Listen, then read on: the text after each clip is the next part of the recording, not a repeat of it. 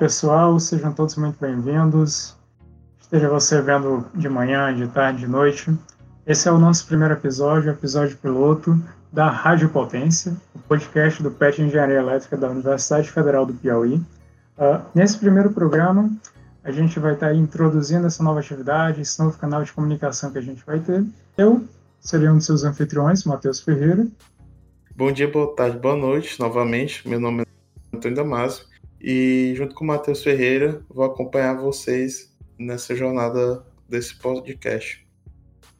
Introduzindo o professor Marcos Lira, o professor Marcos Lira é professor da Universidade Federal do Piauí, professor do curso de Engenharia Elétrica, tutor do PET, e hoje a gente vai conversar um pouco sobre a história de vida dele e de alguns conteúdos e assuntos que, que ele trabalha, além de alguns projetos que ele trabalha dentro da, dentro da universidade.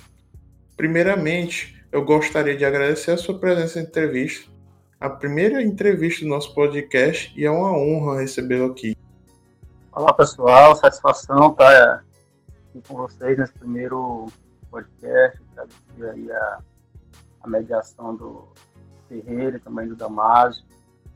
Gente vai bater um papo aí sobre essa trajetória. Com muitos alunos do Bloco 8 do Centro de Tecnologia, o senhor começou sua jornada acadêmica por meio do Instituto Federal do Piauí, o antigo CEFET. Você poderia nos contar um pouco dessa experiência e como ela teria vindo a influenciar seu interesse por tecnologias? Então, assim, é, eu venho de uma família que nós somos quatro irmãos sendo três homens e uma mulher. E aí, antes de mim, meus dois irmãos mais é, velhos fizeram o curso de eletrotécnica. E ainda não era nem Cefet, ainda era escola técnica mesmo. E em casa, eu fui acompanhando essa trajetória deles, dois irmãos mais, mais velhos, e à medida que eles não terminam, a empregabilidade era excelente na época, e eu vi a possibilidade de, de uma carreira, né, fazer eletrotécnica na, na escola técnica passou então a ser uma, uma meta de vida. É, naquela época nós tínhamos o chamado protécnico, que era o protécnico. Você ainda na oitava série de ensino fundamental, você submetia-se a um processo de seleção na escola técnica, se você passasse, você fazia o protécnico.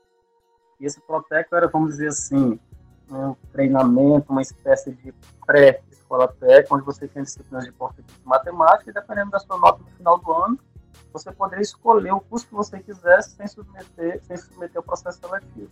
Né? E aí eu, eu fiz o Protec, né? no final do ano as notas é, davam para a maioria dos cursos que a escola técnica tinha naquela época, mas eu fiquei então pela eletrotécnica.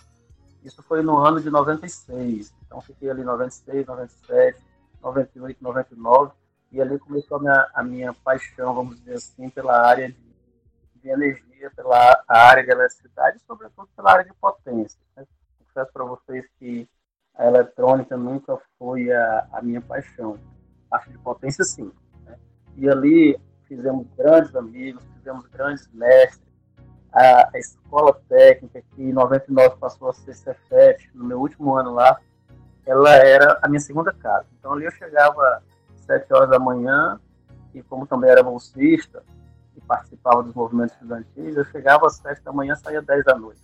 Segunda a sexta, às vezes íamos no sábado para lá, então foi, eu diria que além de uma escola para formação profissional, foi uma escola para a vida mesmo, né? E aí nasceu esse, esse interesse né, pelas tecnologias. Daí, ainda do terceiro ano, fui fazer, final do terceiro ano, fiz o vestibular, né? É, a, Iniciei o, o primeiro curso, foi um, um curso de licenciatura, e por incrível que pareça, não foi na área de, de tecnologia, mas a tecnologia sempre esteve na, na minha veia, tanto a física quanto a engenharia. Já andando com esse assunto que senhor mencionou em relação à sua formação de licenciatura de não ser na área de engenharia, é uma, um fato interessante sobre o senhor é que, diferente de muitos acadêmicos da área, sua formação é diversificada, ela não se restringe apenas à engenharia elétrica. Sendo que um dos momentos foi quando o senhor cursou música. Gostaria agora de saber um pouco como é que se houve essa experiência e como ela veio a influenciar a sua forma de ver o mundo, sua visão de mundo, sua visão sobre a ciência, sobre a educação. Excelente a pergunta. É importante contextualizar como foi que eu fui parar na, na licenciatura em, em, música, né, que foi o, o meu primeiro contato com a graduação. Na verdade, por conta da desenvoltura que a gente tinha de conversar com as pessoas, da liderança que nós tínhamos nos movimentos é, sociais, nos movimentos e até mesmo nos movimentos pastorais que nós participávamos naquela época. E eu sempre gostei muito de, de conversar, de interagir com as pessoas. E fiz o vestibular para comunicação social, porque eu queria ser jornalista. E naquela época, é, o vestibular você fazia para determinado curso, mas você já na inscrição você tinha que indicar uma segunda opção. Por quê? Se a sua nota não desse para aquele curso que você se inscreveu, você poderia concorrer a uma segunda opção, desde que fosse dentro do mesmo centro. E como o curso de jornalismo, comunicação social era do CCE, eu coloquei como segunda opção o curso de licenciatura é, em educação artística com habilitação em música. É, obviamente não deu, minha nota não deu na época para comunicação, e aí eu fui trilhar esse caminho da, da da educação artística, né, a parte de licenciatura. Marcos, mas se você sempre teve a veia para a tecnologia, por que, que você foi para a licenciatura em música? E aí eu, eu confesso para vocês que nunca foi de meu interesse particular concluir o curso de música. Mas eu vi ali uma possibilidade de, como a gente não tinha engenharia elétrica naquele ano, é, no, no Piauí, nós estávamos ali no ano de 99, engenharia elétrica só veio em 2002 no Piauí. Então, eu, a coisa mais próxima que eu vislumbrei com relação à engenharia elétrica foi o curso de física. Como eu já estava inscrito para uma licenciatura, eu disse: não, eu vou fazer aqui as disciplinas didáticas da licenciatura em, em música e depois aproveito essas disciplinas no ano que vem, quando fizer vestibular para física. E assim eu fiz. Cursei as disciplinas didáticas, psicologia de educação 1 e 2, fiz alguma disciplina específica da da música. E eu confesso para vocês que foi uma experiência assim fantástica, porque a, a interação das pessoas nas ciências sociais, ela é mais forte, ela é mais consolidada, as pessoas parecem ser mais próximas. É um pouco diferente dessa frieza que a gente encontra às vezes na, nas ciências tecnológicas, nas exatas. É uma, uma ciência muito fria. E na, nas ciências sociais, especificamente na licenciatura em música, eu encontrei esse, fiz muitos amigos que tenho até hoje, foi uma experiência de um ano muito bacana. E aí no ano seguinte eu fiz vestibular novamente, fui fazer licenciatura em física e aproveitei, evidentemente, as disciplinas que havia cursado na, na música. Ainda dentro do assunto música, mas pulando um pouco na linha do tempo, o senhor é coordenador do projeto Circuito Musical da UFC. O senhor se importa de explicar para nós um pouco de como funciona esse projeto? De forma alguma. É, é, para não dizer que não tenho afinidade com a música, é, quando eu falo isso, eu, digo, eu falo da afinidade com o curso de música, mas eu tenho afinidade com alguns instrumentos musicais, sobretudo instrumentos de percussão, que desde a adolescência a gente, é, a gente toca, ou pelo menos tenta tocar. E, e também nos movimentos de, de igreja, da minha paróquia, aos quais eu participava, sempre tive acesso a esses instrumentos e, e, e tocava. Então, a, a, música, embora não estivesse oficialmente através de um curso de graduação na minha vida, mas sempre esteve ao longo da, da, da minha trajetória. Né? Compus algumas, algumas letras, tem algumas paródias que eu que eu compus aqui em Teresina, no período que estive morando lá em Fortaleza. São várias paródias. Quando surgiu uh, a possibilidade de vir para ser professor da engenharia elétrica, né, eu percebi que a gente tinha exatamente essa frieza que eu estava falando. Às vezes os alunos último período que estão se formando não conhecem os calouros, não conhecem os alunos do primeiro período. E foi na, no ano de 2015 2016 que a Pró-Reitoria de Assuntos Estudantis lançou um edital chamado é, BIASE. O que é o BIASE? BIASE é um programa de bolsas de incentivo às ações multiculturais. E eu pensei, rapaz, como é que eu vou colocar um negócio desse na engenharia, engenharia elétrica, ações multiculturais, porque se tem uma coisa que eu não deixava passar e, e sempre que posso não deixo, é passar um edital sem me, sem me inscrever. Né? Então, nesse edital, é, eu inscrevi um projeto chamado Circuito Musical, que a ideia era exatamente a gente reunir uma vez por, por mês, sempre numa quinta-feira, finalzinho da tarde, início da noite, para pegar ali os 15 últimos minutos da tarde, os 15 primeiros minutos da noite, né, no intervalo de meia hora, fazer uma apresentação com os próprios alunos da engenharia elétrica e que essa apresentação fosse prestigiada, então, por calouros e veteranos, não só do curso, mas de outros cursos do CT. Né? Então, a ideia é promover esse momento de interação, das pessoas se conhecerem mesmo, e, e esse projeto ele está no seu terceiro ano. Né? O, a gente tem a presença quase que exclusiva nas apresentações do João Vitor. Isso, João Vitor é praticamente o, o nosso carro-chefe. E, e, isso também, não tenho dúvida, que abriu algumas portas para ele como profissional. Depois que o pessoal ficou sabendo, o João Vitor já, claro, ele tem os contatos dele, mas através do circuito musical ele já foi chamado também para outras atividades na universidade.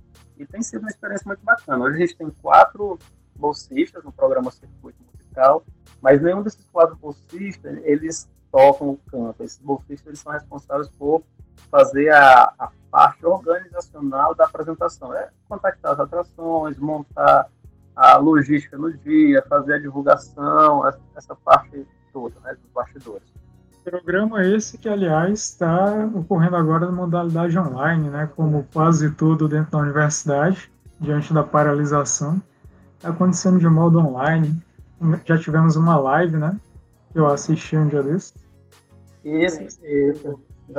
Exatamente, a gente, né, a gente fez uma live com, com o João Vitor, depois dessa live do circuito musical, o pessoal da UFP, é, através de um projeto que eles estão também desenvolvendo, um projeto chamado Rumbora, que vai ao ar toda quinta-feira, é, eles convidaram como primeira atração também o, o João Vitor. Então a gente tem, a gente passou também por esse processo de, de adaptabilidade, né? Importante. Certo. Agora avançando um pouco, falando além da engenharia elétrica, você possui também graduação na área de física, né? E muitos consideram como uma área irmã nossa, de certo modo, uma base muito importante na engenharia elétrica. Queria saber um pouco, o senhor já chegou a comentar, mas falando agora um pouco mais, como o senhor veio a ingressar nessa ciência que é a física? A, a física, né? A, a licenciatura, a licenciatura em física, ela foi um desafio à parte. Por quê? Quando a gente está ali na escola técnica, no Cefet, a gente tem uma preparação voltada para o curso técnico. Ou seja, a gente é preparado para. A gente não é preparado para vestibular, a gente é preparado para um curso técnico. Portanto, disciplinas como é, biologia, a gente só via em um ano, química, a gente via ali em dois anos, a própria parte de história, geografia, e a, a parte matemática que a gente via era uma parte que era bem superficial, né? Então, quando cheguei no para cursar a licenciatura em física aqui na, Universidade Federal do Piauí, minha primeira dificuldade foi trabalhar com a parte de cálculo, cálculo integral e diferencial. Então, para muitos, é considerada a disciplina que te faz gostar ou não do curso, né? É, eu, então, para mim foi um grande desafio, mas tive um excelente professor. Interessante da, da, da, licenciatura, viu, Ferreira, como física, matemática e química eram e ainda são é, áreas com poucos profissionais, na hora que você entrava na graduação, as escolas do Estado, da Prefeitura já iam atrás de você na universidade para você estagiar. Então, foi eu entrando na, na graduação em Física no ano 2000 e no segundo semestre, no segundo semestre de curso, eu já estava como é, estagiário em uma escola do Estado. Então, é uma coisa que acontece muito rapidamente. E aí, essas disciplinas da área de física, da área de, né, de álgebra, da área de geometria, foram disciplinas desafiadoras naquele momento, porque eu não tinha a base. Então, eu tive que cortar um dobrado para poder superar essa, esse primeiro momento. Eu fiz dois, cheguei a fazer o ano de 2000 2001. Então, fiz dois anos de física antes de ir embora para Fortaleza para fazer engenharia elétrica. E só em Fortaleza foi que eu pude concluir, então, o curso de física que havia iniciado aqui no Piauí. Dito isso, uh, optar por o curso de engenharia elétrica, que muitos consideram até entre as engenharias a mais pesada né, de estudar, não deve ter sido uma das decisões mais fáceis, especialmente que o senhor teve que deixar, uh, deixar o estado né, para é para cursar para vir cursar esse curso. O, o, o que levou o senhor a escolher o curso de engenharia elétrica? É, eu tinha eu tinha essa essa vontade, né, desde a escola técnica, eu queria saber como é que eu ia fazer para continuar aquele aprendizado do curso eletrotécnico. E eu sabia da limitação, porque eu não tinha engenharia elétrica. É, e o que mais se assemelhava era a física. Então eu estava ali na física, mas eu tinha dentro de mim inquietude muito grande, porque eu sabia que engenharia elétrica seria um passo a mais. Eu sabia que engenharia elétrica seria um diferencial. É, exatamente na perspectiva de depois voltar para o Piauí, porque imagina, no Piauí não tinha é, os professores que a gente tinha na, na escola técnica, que se formaram em engenharia elétrica, eram professores que se formaram no Pernambuco, no Maranhão, no Ceará, é, em Campina Grande. Então eu sabia da possibilidade de, saindo para cursar engenharia elétrica, voltar para um estado que é, não tinha o curso e a possibilidade de sucesso ser maior.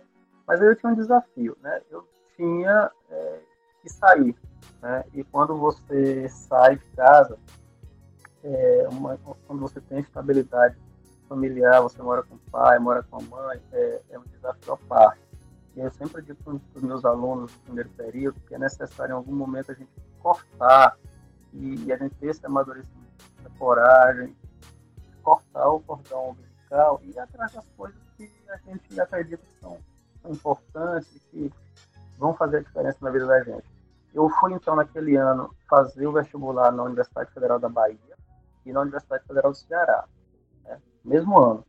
Foi o primeiro ano que a Universidade Federal do Ceará usou, então, a nota do Enem para o ingresso dos seus alunos. Né? Não, não era usada integralmente a nota, como é hoje, mas havia uma quantidade de vagas de cada curso que eram destinadas a, a quem fez o, o Enem. E eu fui para a Bahia, eu confesso para vocês que a minha simpatia era ficar na Federal da Bahia, porque lá eu tinha o meu irmão mais velho, que já atuava na área, já trabalhava na, numa empresa de linha viva, que na época era a única do Brasil.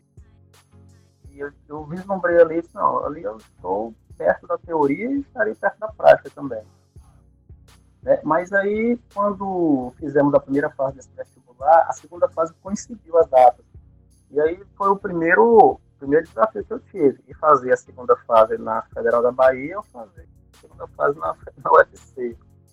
E aí, por questões de logística, por ser mais próximo, pela proximidade aqui de Teresina, eu optei pela UFC. Fui fazer a segunda fase. A segunda fase eram questões abertas, oito questões de matemática, oito questões de física, questões para você resolver.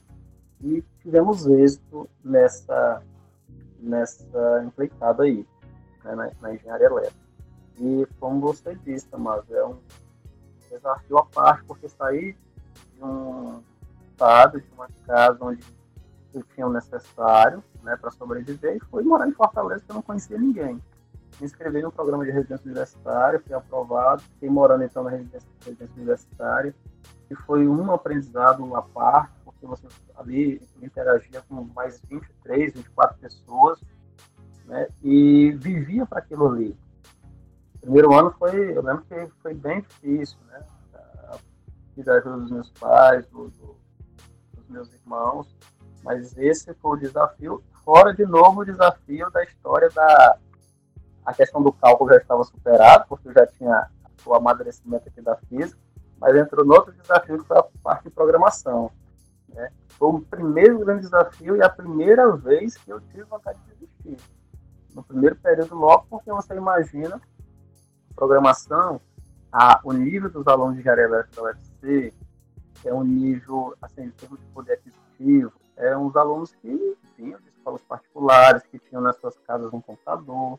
Eu lembro que quando o professor passou a primeira tarefa de programação, e a turma turma é, ingressavam 100 pessoas, a turma era de 100 pessoas. Só eu e mais duas pessoas não tínhamos computador em casa. Então a gente tinha que se virar nos 30, tinha que passar mais tempo na, na universidade, marcar horário no laboratório, e aí o horário marcado uma hora, você tem que sair porque já tinha outro esperando, então foi, foi, foi bem difícil, né? O início foi bem difícil. Mas são aquelas dificuldades que te fortalecem.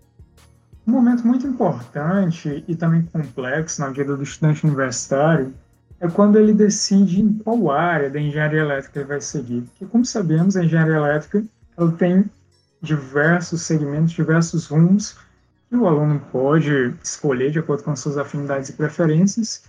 E é uma escolha que ela pode ser tão difícil quanto a própria escolha do vestibular. Afinal, ela também vai determinar seu futuro acadêmico profissional. E queria saber um pouco como foi a sua experiência, professor, nesse momento e o que isso teria também a dizer para aqueles que estão nessa situação de escolher o segmento da engenharia elétrica que eles vão focar e se dedicar mais? Olha, eu quando eu fui para a Universidade Federal do Ceará, eu já sabia exatamente o que eu queria. Eu queria potência. Né? Eu já havia tido essa afinidade com potência ainda no curso técnico, CETEC, e nunca pensei de maneira diferente, sempre fiz potência. Mas estudei, e assim que cheguei na, na UFC, a gente tinha outras linhas. A gente tinha a linha de, de teleinformática, a gente tinha a linha de eletrônica, né, e tinha a linha de potência. Depois acabou que ficou, virou um curso generalista, né? um pouquinho de cada coisa ali na, na graduação. É, quando você quer muito, você quer muito uma coisa, você acaba focando mais nisso. Então, eu acabei focando mais na eletrônica dos sistemas elétricos, na parte de potência. E, e assim, as disciplinas de, de, eletrônica, talvez eu não tenha dado a mesma atenção que eu dei para as disciplinas de potência. Né? É aquela, aquela coisa que às vezes alguns, quando a gente é aluno, a gente diz assim, não, isso aqui não vai ser tão importante, então a gente pode aqui fazer só o, o necessário. Só que, mesmo assim, né, é importante que a gente compreenda o mínimo, até para você ter uma, uma discussão depois. Não é você deixar em segundo plano, não é você é, relegar essa outra, essas outras áreas. O engenheiro eletricista, ele faz a opção dele, mas ele precisa compreender minimamente outras áreas. Então, precisa compreender minimamente um pouquinho de telecomunicações, preciso compreender minimamente um pouquinho da área de eletrônica, é, preciso é, compreender essa parte que está bem alta agora de internet das coisas. E o que eu digo pra, para os meus é, alunos é o seguinte: façam o que é, vai deixar vocês realizados. Não façam porque o pai pediu, porque a mãe pediu, porque o avô pediu. Façam porque vocês querem, porque quando você faz uma coisa que você gosta, você não tem que ficar se punindo dizendo assim, ah, deixa eu ver assistir aquela aula chata. Ah, tomara que não tenha aquela aula hoje. Não. Quando você faz uma coisa que você gosta, você perde a hora. Quando você pensa que não, acabou o dia e você fica com aquela sensação de que não fez o suficiente. Então, isso é quando você tem amor, é aquilo que você faz, você vira noite, você tem prazer em fazer aquilo ali. E essa área que a gente tem hoje, o layout de curso que a gente tem hoje, possibilita aos alunos que, que façam, né, nesse novo modelo de PPC, do curso de engenharia elétrica da UF, que eles façam uma, uma opção mais para o final do curso, em termos de algumas disciplinas que vão conduzir eles esses alunos, não para uma especialidade, mas que vai dar um pouquinho mais de conhecimento consolidado nas áreas de, de potência, de eletrônica, de telecomunicações. Por isso que na reforma do PPC foi dada a possibilidade do aluno ter mais disciplinas optativas para cursar, dependendo, dependendo evidentemente, da linha que ele, que ele quer seguir. Continuando sobre a sua graduação, professor, o, seu trabalho de conclusão de curso teve como título, não é? Potencial e perspectiva cearense no cenário das fontes de energia alternativa. Dito isso, como o senhor vê o cenário das fontes alternativas daquela época se comparando com o atual? Excelente, excelente pergunta. Eu, eu vou fazer uma confissão aqui que eu nunca fiz. É, quando eu estava finalizando o curso de engenharia elétrica, eu terminei primeiro, faltou dizer, né? Enquanto eu fazia engenharia elétrica, eu, eu fiz uh, um vestibular para o curso de física na Estadual do Ceará, entrei, aproveitei a disciplina que tinha cursado aqui no Piauí, e como naquela época nós podíamos cursar dois cursos, então eu assisti aula na engenharia elétrica pela manhã e me mandavam para a Estadual do Ceará para assistir aulas do curso de física. E fora isso, eu trabalhava no ensino noite porque eu fiz um concurso da Guarda Municipal e a minha escala de trabalho era no ensino noite.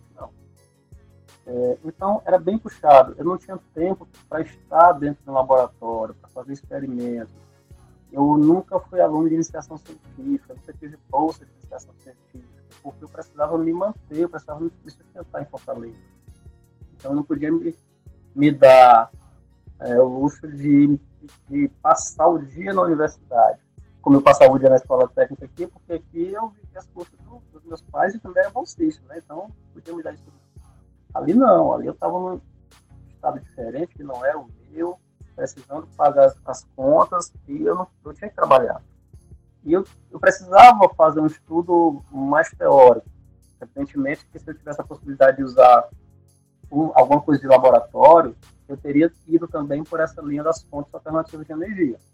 Mas, naquele momento, para mim, ficou mais claro, e eu tive a ajuda do do meu orientador, tanto na física quanto na engenharia, que ambos os trabalhos finais de curso foram nessa é, de estudar as fontes é, alternativas de energia ali no cenário cearense.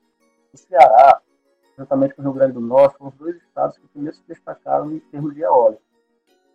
É, ali ainda no ano de 2000, 2001, em 2002, o Ceará só tinha três parques eólicos, não tinha nenhuma usina solar.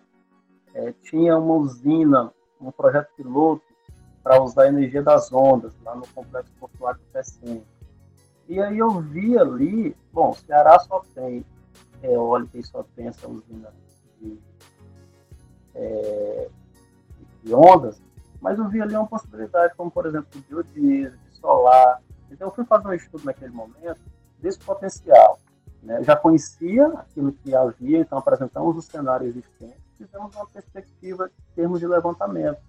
Então ali fomos é, ver as possibilidades que o Ceará tinha de crescer, e esse foi o nosso trabalho de TCC, e esse foi o trabalho que carimbou a minha entrada depois no mestrado em, em Físicas Aplicadas, na Universidade do Ceará, e com o mestrado foi o que me garantiu poder fazer um concurso e está hoje na Universidade Federal do Piauí. Começou com esse TCC, porque quando terminou o TCC, meu orientador disse, depois da defesa, Marcos, você está pronto para fazer o mestrado.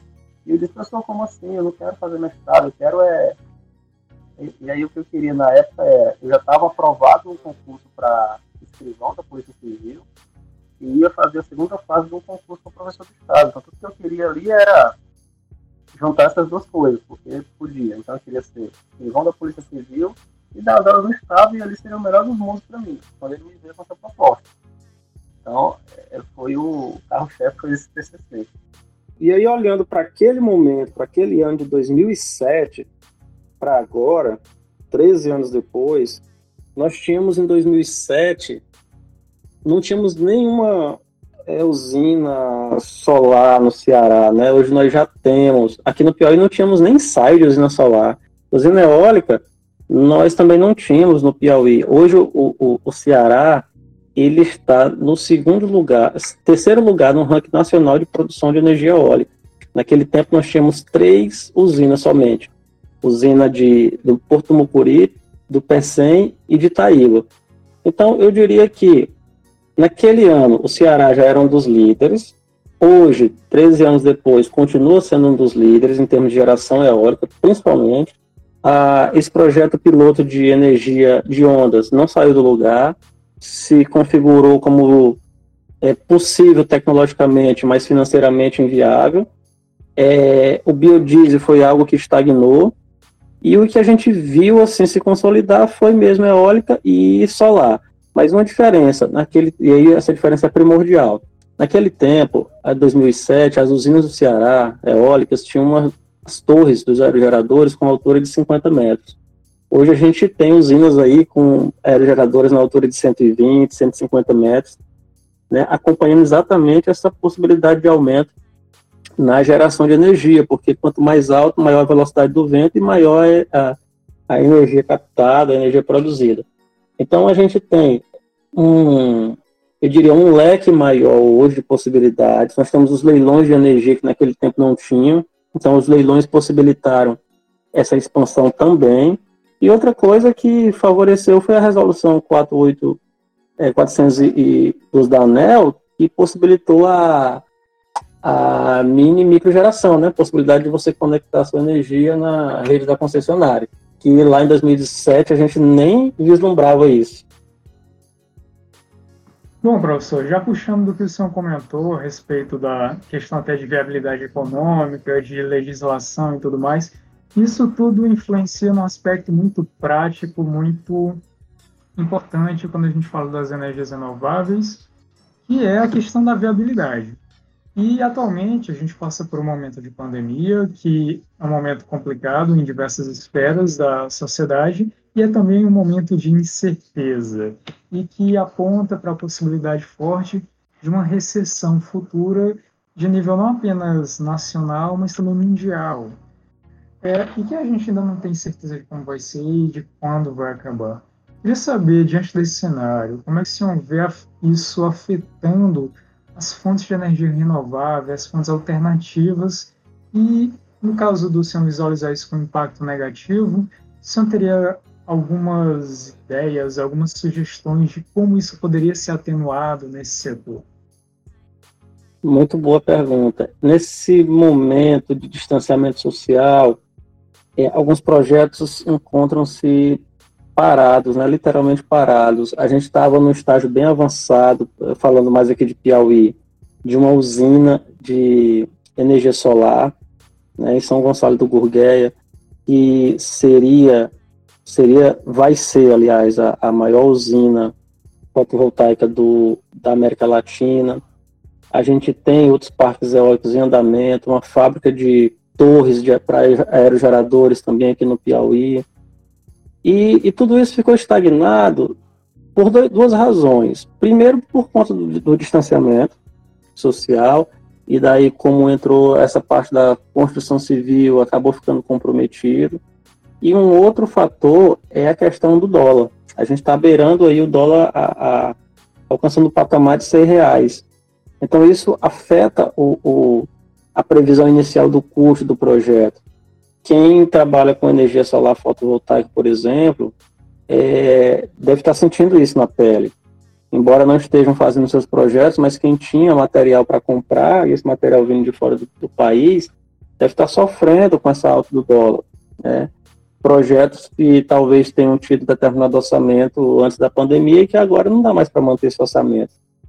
É por conta, a não ser que que as empresas tivessem esse material em estoque, que é, é muito pouco provável. Geralmente você pede esse material depois que você fecha um contrato, né, se não for uma, uma empresa de grande porte.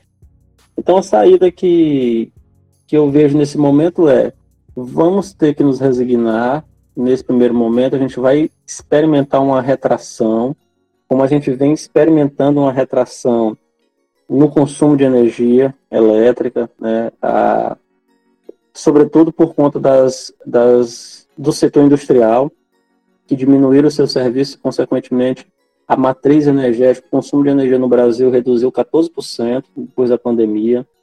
Na, se a gente olhar para a própria universidade, a gente, olhando para o mês de olhando para o mês de abril agora e comparando com o mês de abril do ano passado, a gente pode fazer uma estimativa aqui, não, não são não são dados que eu tenho aqui consolidados, mas a gente pode fazer uma estimativa aí de uma redução de em torno de 50%.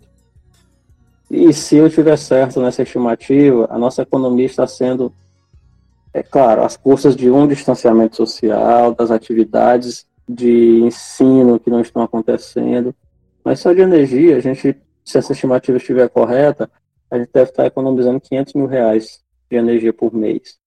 Então, é, é, é, o tipo da coisa. A gente precisa né, passar por esse momento de aprendizado. E o que a gente espera é que a, as pessoas estejam aproveitando esse momento para se qualificar, para se especializar, porque ferramentas online de capacitação é, existem. Uma coisa que a gente vai verificar nesse mercado também, complementando a sua pergunta, é que a gente vai fazer a coisa acontecer de maneira diferente. Isso no mundo corporativo, não só no setor de energias renováveis. Mas veja bem, eu não vou precisar mais sair daqui do Piauí para uma reunião lá em São Paulo para tratar de um parque eólico no Piauí.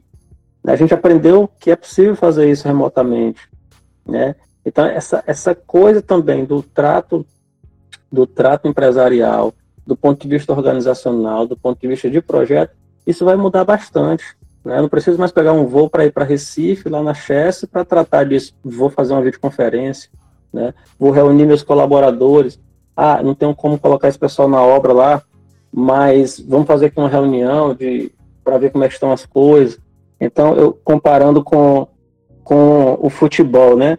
É, aqui no Brasil os times não estão em campo, mas já, já tem alguns ensaiando aí um retorno, pelo menos para ficarem treinando, pelo menos para respeitando as devidas medidas de segurança. Mas pelo menos para ir treinando para quando voltar o cara não está tão enferrujado, né? Então a gente tem que fazer essa analogia e levar isso também para o lado empresarial. O importante é que o São Paulo não pegue dois meses. Mas voltando à sua biografia. É.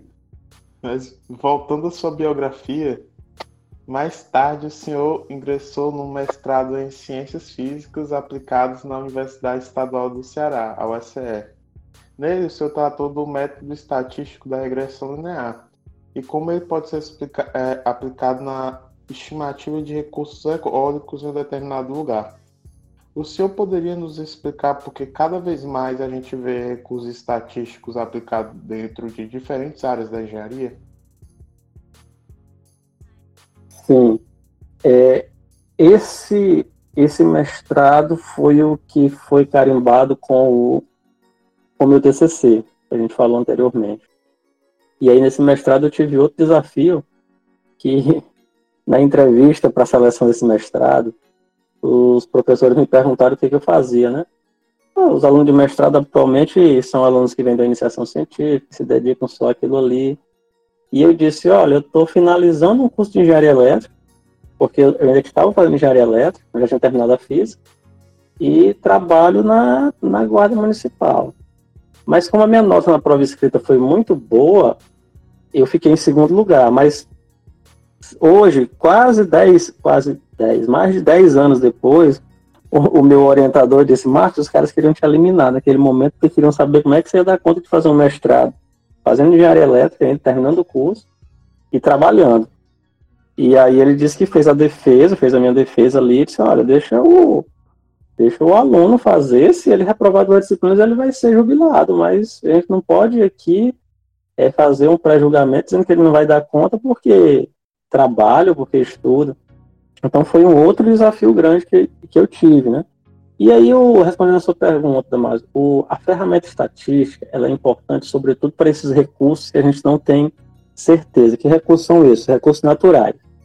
Quando as pessoas me perguntam se eu acredito que energia solar e energia eólica vão assumir o protagonismo da geração da matriz energética brasileira, eu digo que não, porque isso passa por uma questão de segurança energética. E o que traz segurança energética hoje, além das hidrelétricas, que tem um percentual de 60% na matriz, são as termoelétricas. As termoelétricas você pode acionar qualquer dia, qualquer hora do dia ou da noite, e ela entra, você conecta ela no sistema e fica tudo bem. Com a eólica e com a solar não é assim. Eu não consigo dizer, ah, agora eu preciso de sol, bora sol, aparece aí, ou então agora eu preciso de vento. Então são recursos naturais, é, tanto o recurso eólico quanto o recurso solar, que são é, difíceis, difíceis da gente prever. E essas ferramentas de estatística passam exatamente por essa previsão. Eu usei uma ferramenta estatística, o, o no caso, uma ferramenta de, de, de, regressão linear, simples, né? Mas isso é, já foi superado, inclusive, por outras ferramentas utilizadas. Por exemplo, o pessoal que trabalha com redes neurais artificiais para fazer essa previsão, lógica fuzzy, algoritmo genético, mas por que, que, a, que a estatística é importante? porque ela vai me dar um, uma certeza mínima daquilo que eu posso esperar. Daquilo que eu posso esperar em que intervalo de tempo, Marcos? Aí depende, eu posso fazer uma, uma previsão que, de radiação solar nos próximos três dias, nos próximos seis dias. É, tem previsões para seis meses. Então, são ferramentas importantes e que me dão uma segurança maior nesse mundo de incertezas. Bom, pessoal, essa foi a primeira parte do nosso episódio. Muito obrigado por assistir. Em breve vocês vão poder conferir a segunda parte no próximo episódio. Fiquem atentos e tenham todos um ótimo dia. Valeu!